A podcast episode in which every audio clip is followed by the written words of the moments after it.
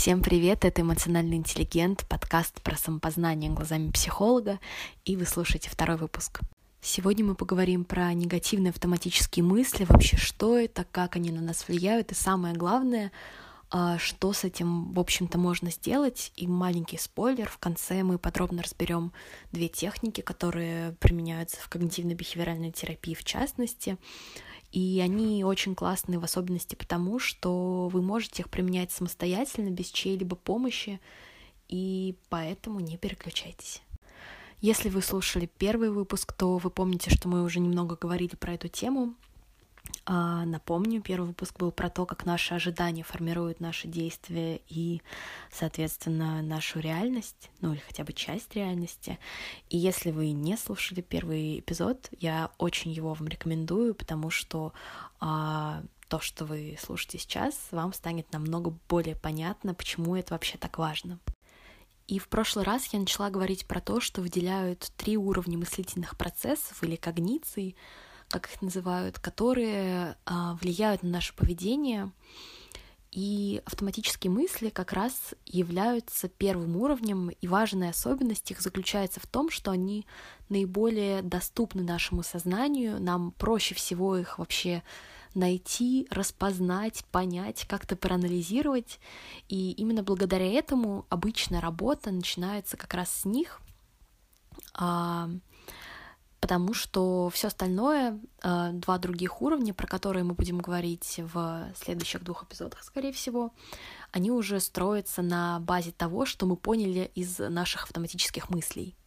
А, но для начала нужно понять, конечно, что вообще имеется в виду под автоматическими мыслями. И по сути это просто голос в голове, который сопровождает любую деятельность. То есть, например, вот я сажусь писать э, текст исследования, и голос в моей голове говорит, М, я так давно не пил чайку, М, кажется, начинаю прокрастинировать, М, прокрастинировать это плохо, и, в общем, это мой поток сознания, мои автоматические мысли. Но это, конечно, сейчас был такой достаточно безобидный пример, но на самом деле очень часто вот эти автоматические мысли, они носят достаточно негативный характер. Это какая-то самокритика или э, какой-то негатив в сторону окружающего мира. И ладно, ладно бы они просто появлялись и исчезали, а, но очень часто мы за них цепляемся, и из-за того, что мы за них цепляемся, мы как бы верим в них, и они реально влияют на то, как мы можем действовать, как мы ведем себя в мире. Более подробно про то, как именно они это делают. Вы можете послушать опять-таки в первом выпуске. Я там достаточно подробно объясняла механизм самоисполняющегося пророчества. А, так что welcome. И теперь перейдем к тому, как нам вообще научиться видеть эти мысли, потому что так как они автоматические, от нас не требуется абсолютно никакого усилия, чтобы их замечать, и они просто приходят, уходят, влияют на нас, мы лажаем по жизни, но мы этого не замечаем. А, и тут на самом деле очень хорошо работает а, правило, не правило, наверное, но стратегия знать врага в лицо. Что я имею в виду? В когнитивно-бихевиоральной терапии я думаю, что вы уже поняли, что у меня с ней любовь, а, есть такая классификация типичных ошибок мышления. То есть а, эти ошибки мышления, по сути, это наиболее часто встречающиеся а, дисфункциональные автоматические мысли. И просто зная то, что они существуют, как бы однажды услышав про то, в какой форме они бывают, становится на самом деле намного легче их замечать у себя. Понятно, что наполнение их будет э, совсем разным, э, в зависимости от индивидуального какого-то опыта и так далее. Но, в общем, давайте перейдем к конкретике я бы даже сказала не к конкретике, а к конкретной конкретике, потому что я собираюсь рассказать про некоторые, на мой взгляд, наиболее распространенные ошибки мышления на примере своего личного реального опыта. А, опять-таки, в первом подкасте, точнее, в первом эпизоде подкаста я говорила про то, что, а, естественно, я человек, я делаю кучу всякой фигни, и, в частности, иногда тоже цепляюсь за свои какие-то негативные автоматические мысли, И вот проанализировав их, готова с вами этим поделиться. Первая типичная ошибка мышления — это мышление по типу «все или ничего» или черно-белое мышление. И это означает, что нам кажется, например, что либо мы все делаем идеально, либо вообще не стоит даже начинать, и вообще об этом думать не нужно. Как это было у меня? Uh, у меня было несколько попыток заводить блоги. В принципе, так или иначе, все они были про психологию, но каждый раз э, я очень сильно каждый раз, кроме последнего, я очень сильно разбивалась о концепт успешного успеха, потому что мне казалось, что я недостаточно быстро развиваюсь, что я недостаточно хороша для этого, и просто сам факт того, что я ну, видела явно и по метрикам, и, в принципе, по своему, по своему самоощущению, что сейчас я не, а, не то чтобы прям невероятно, просто поразительно на высоте там с первого месяца ведения блога, это меня очень сильно толкало в то, что мне казалось, что мне вообще не нужно этим заниматься, это не мое, и вообще к чертям. Вторая ошибка мышления, которая тоже уверена и вам знакома, а, называется мыслительный фильтр. И по факту это, это тоже можно назвать э, избирательностью внимания. И эта ошибка заключается в том, что мы видим и воспринимаем только те события, те, не знаю, а, какие-то явления, которые подтверждают нашу изначальную установку.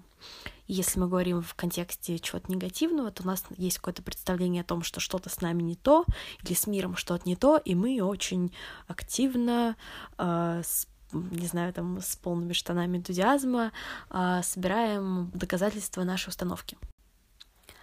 А мой мыслительный фильтр, в чем он заключался?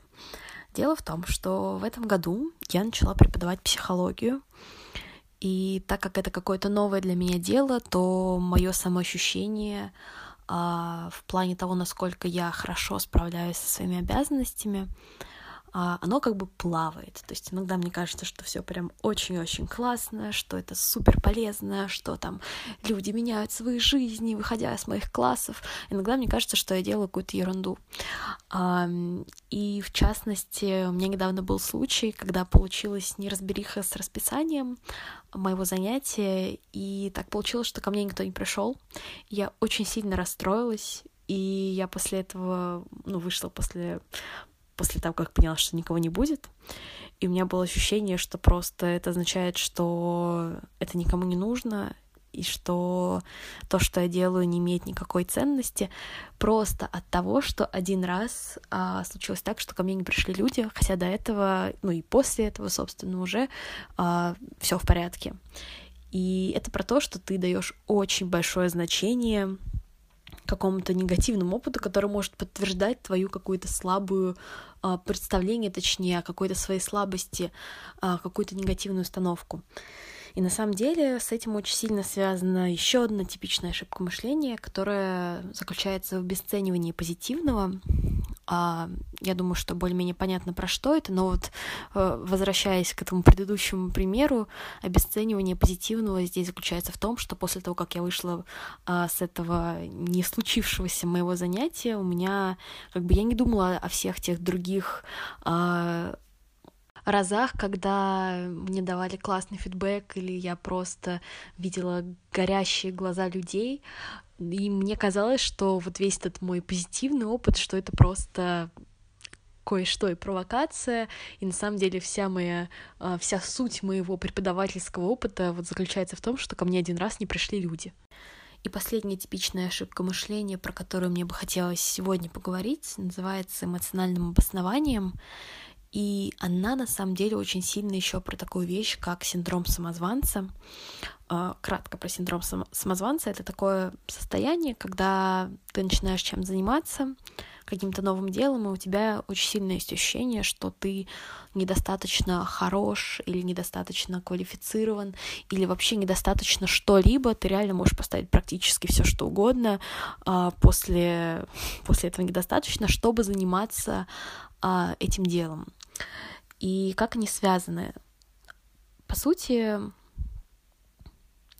у человека, который приступает к какому-то, к чему-то новому, окей, давайте опять конкретная конкретика.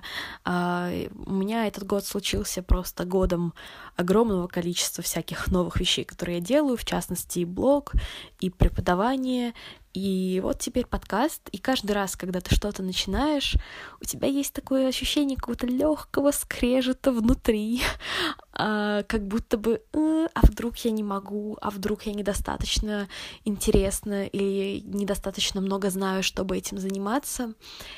И эмоциональное обоснование заключается в том, что когда мы чувствуем вот это вот а, то, что, блин, кажется, недостаточно что-то, какое-то смущение от этого, может быть, даже какой-то стыд или вина, в общем, какой-то комплекс чувств, нам кажется, что, окей, я это чувствую, значит, это так и есть. То есть, например, я чувствую неловкость или чувствовала неловкость, когда начала писать про психологию, а, и первое время я действительно, ну и в своих первых попытках с блогами я, собственно, и сделала вывод о том, что значит я правда к этому не готова. А на самом деле может быть такая картина, что ты можешь быть готов, но просто твои чувства, они появляются иногда весьма рандомно, в том смысле, что мы не можем контролировать весь спектр факторов, которые влияют на твою эмоциональную жизнь. И то, что у тебя есть ощущение какого-то смущения или страха, не означает, что тебе нужно останавливаться. И, соответственно, возникает вопрос, что вообще можно делать с этим трудным внутренним опытом. И один из возможных ответов — это работать с ним. Э, в частности, мы сейчас разберем а, вот эти две техники, про которые я говорила. Первый из них — это дневник автоматических мыслей, и она вообще достаточно прозрачная, то есть э, вообще очень хорошей идеей будет завести какой-то маленький блокнот или маленький ежедневник, в который выписывать а, в котором можно будет выписывать свои любые негативные мысли относительно себя, мира или будущего, чего угодно. И даже сам факт того, что ты их выписываешь и просто смотришь на них со стороны, уже очень сильно меняет твою перспективу, я думаю, что мы в будущем поговорим поподробнее про вот это вот а, отстранение от своих мыслей и в контексте так называемой техники детачмента или а, отстранения, она, в общем-то, так и называется. Вот, но пока что про дневник автоматических мыслей. То есть ты выписываешь свою мысль, там, не знаю, какая-нибудь мысль, что а, у меня никогда ничего не получается. То есть э, такая очень а, абсолютистская мысль, и ты выписываешь, понимаешь, что, м, наверное, это не совсем так. Ну, не, не обязательно ты это сразу понимаешь.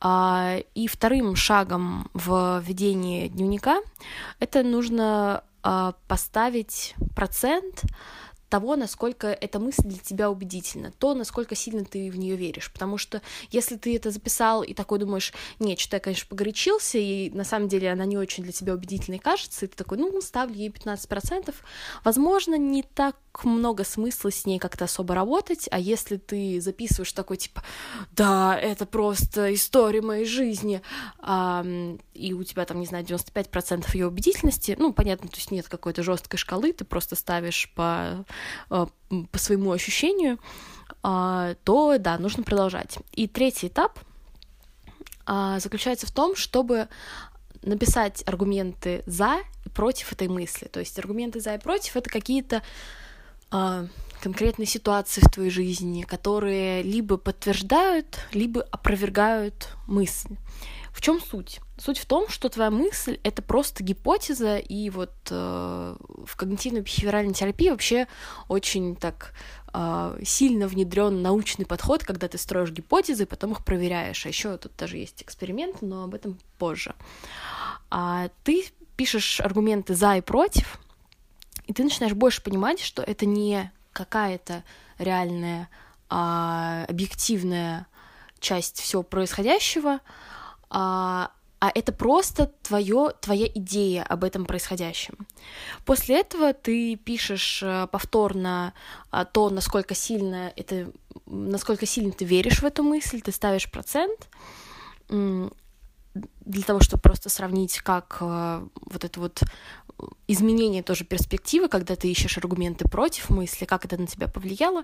И последний этап заключается в том, чтобы а, попытаться найти какой-то так называемый рациональный ответ на автоматическую мысль или просто другую гипотезу, которая э, больше соответствует реальности в если ты принимаешь в расчет а, вот эти аргументы против. То есть, например, если изначально была мысль о том, что у меня никогда ничего не получается, а, там аргументы за то, что ты там где-то налажал, аргументы против, то, что вот это вот у меня получилось, тут там, не знаю, я сделал классный проект, тут я купил велосипед, не знаю, почему велосипед, но это не важно, ты это пишешь, и более реалистичная мысль, более реалистичный ответ на автоматическую эту мысль будет в том, что а, я пробую, я пытаюсь что-то делать, иногда у меня получается, иногда не получается.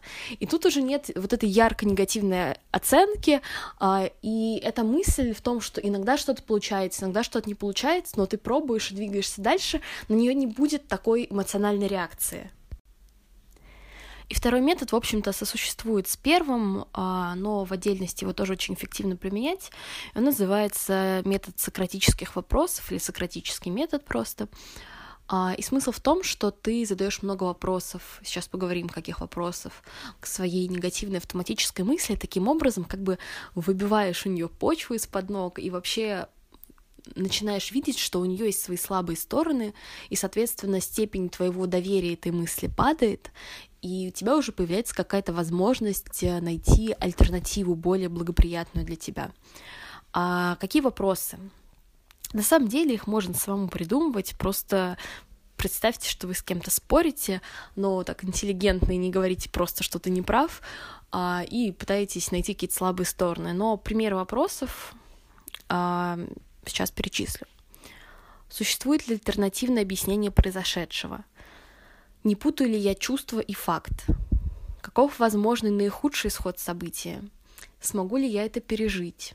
Каков наиболее реалистичный исход события? Что я могу предпринять конструктивно? Что бы я сказал другу, если бы он был в схожих обстоятельствах? Вы задаете вопросы эти, пытаетесь найти ответ. Это не обязательно, что будет какой-то прям блестящий гениальный ответ. Это не соль. А, но просто это вы делаете для того, чтобы вы, опять-таки, начинали не просто на интеллектуальном уровне понимать, а именно проживать тот факт, что это просто мысль, просто идея в вашем сознании. И таким образом ты постепенно меняешь свои негативные мысли, а, создаешь альтернативы для них. И важный момент это совсем не про то, что ты, не знаю, превращаешь свою жизнь в кружок а, сделай розовые очки сам э, или что-то в этом роде, э, ты не пытаешься просто сделать как можно больше э, каких-то слепо оптимистичных мыслей, твои мысли становятся наоборот более реалистичными, а когда ты находишься в контакте с реальностью, то как-то эффективно действовать оказывается намного проще. То есть, да, с одной стороны, ты меняешь свои когниции, свой образ мышления, но это не единственная работа, которая проводится с автоматическими мыслями. И также анализ автоматических мыслей используется для того, чтобы э, раскапывать и впоследствии менять, собственно, свои какие-то более глубокие установки, которые, в общем-то, и приводят к образованию определенных автоматических мыслей, но про это мы поговорим в следующий раз. С вами был эмоциональный интеллигент. Прислушивайтесь к себе, меняйте свой образ мышления и до встречи в следующем эпизоде.